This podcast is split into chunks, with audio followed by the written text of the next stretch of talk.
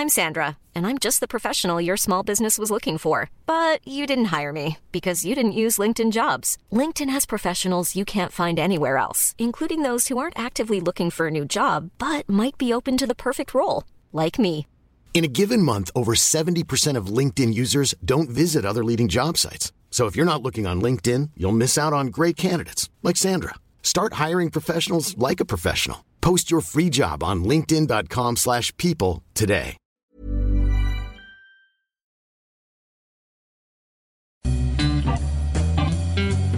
El arquitecto egresado de la UNAM, Alejandro Vidal, próximamente representará a México en uno de los más reconocidos foros del diseño a nivel mundial, la Feria del Diseño de Nueva York, a celebrarse del 10 al 22 de mayo próximos. Este mexicano fusiona en su trabajo la disciplina y la visión de un arquitecto con la sensibilidad y artesanía de un carpintero.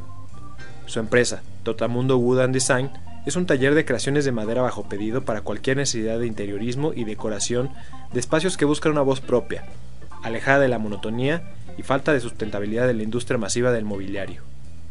Cada pieza es única y el trabajo personalizado que Alejandro le imprime a cada una de sus creaciones busca ser una expresión de su persona, pero que en el hogar o la oficina ajenas sea una pieza útil, bella y flexible.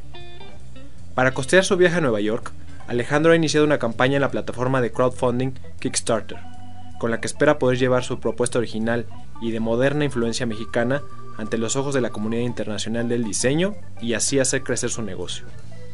Para disruptores, este artesano platica cómo es que cada vez más el mercado está dispuesto a buscar y apoyar proyectos como el suyo, emprendimientos que persiguen la creatividad y originalidad por encima de las ganancias y ofrecen una nueva propuesta de valor, distinta a las convenciones de la producción en masa. Yo soy Eric Ramírez, comenzamos. Disruptores.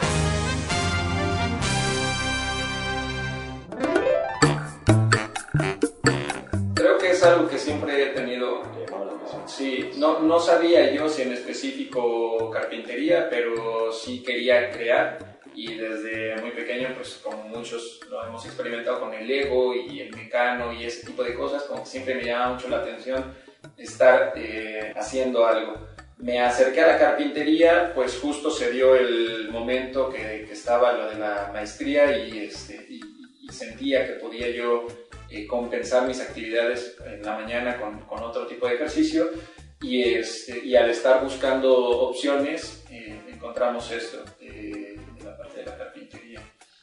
Pues es la impresión también que, que me ha ido dando que, que, sí hay un mercado que, que está interesado en este tipo de, de objetos. Entonces, este, sí ha, ha, sido como un movimiento, yo creo, en parte eh, a partir de, de toda la información que nosotros vamos teniendo en las redes sociales y como que existe otro tipo de conciencia de lo que implica como un, un trabajo bien elaborado y, este, y sin la explotación ya sea de los recursos o de las mismas personas, ¿no? Entonces creo que eso también ha sido como un factor que, que ha ido haciendo que la gente se interese también más por este tipo de cosas que, que, que, que no implica eso, ¿no? Me parece que algo que puede ser estructuralmente, por así decirlo, sencillo, puede llegar a ser muy bello, ¿no? Entonces, eso es algo que a mí me llama muchísimo la atención sin tener que entrar como en unas pretensiones que igual no son necesarias. Dentro de esas visiones, pues han habido muchos arquitectos a, a nivel mundial que han seguido como, como esa intención y, y, bueno, pues es como algo con lo que yo me he quedado, ¿no? Como que, que no por ser este, funcional tenga que ser algo que, que, no nos guste, que no nos sea llamativo y que, que, no por ser algo sencillo pues también carezca como de, de esa emoción, ¿no? De, de, esa sensibilidad.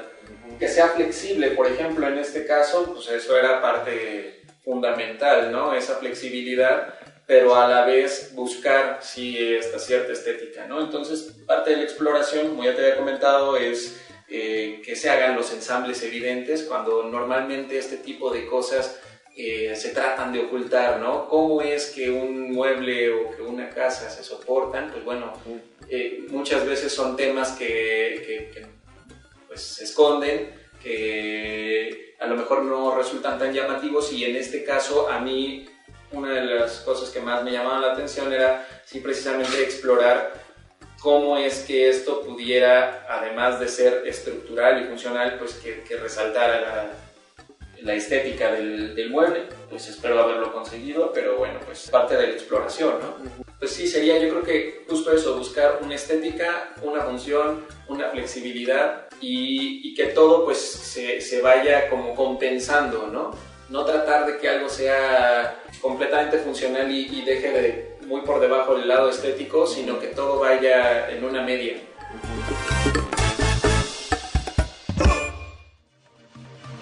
Afortunadamente eh, me he ido rodeando de gente que, que, es creadora. Digo, no todos mis conocidos son creadores, pero, pero una buena cantidad este, sí saben como luego lo que implica estar elaborando algo, ¿no? ya sea desde una ilustración, un libro, este, un documental, mobiliario, lo que sea. Y con ese círculo sí se alcanza a percibir justamente lo que dices, que, que existe como este aprecio hacia lo, lo más artesanal, eh, que pues, se entiende que toma tiempo, que, que hay un estudio atrás de, de, todo esto, muchas horas de estarlo pensando, desarrollarlo, trabajarlo, sentirlo, ¿no? Eh, en ese sentido, pues este tipo de mercado es como más agradecido con lo que están obteniendo, aunque sí pudiera llegar a ser eh, algo más costoso, pero también entienden que es algo que es único, ¿no? Que lo vale porque, porque es suyo, porque está especialmente hecho para ellos y que quizás también pues, pueden ir a cualquier lado y saber que lo que ellos tienen solamente lo tienen ellos, ¿no? No, no es como que lo veamos replicado en, en, todos los sitios. Y eso está pasando muchísimo actualmente, sí, las nuevas generaciones, este, pues siento que, que, nos queremos también salir un poco del, de lo industrial,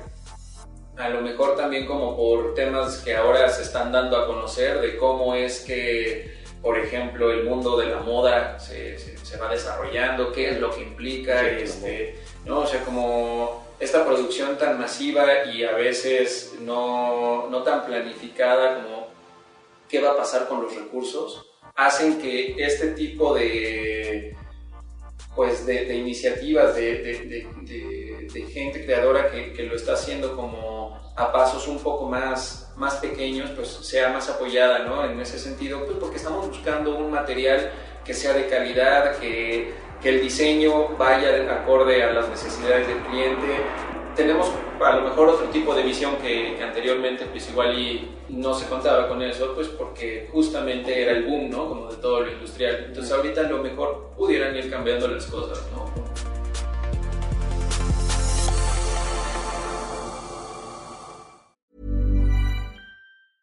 Planning for your next trip?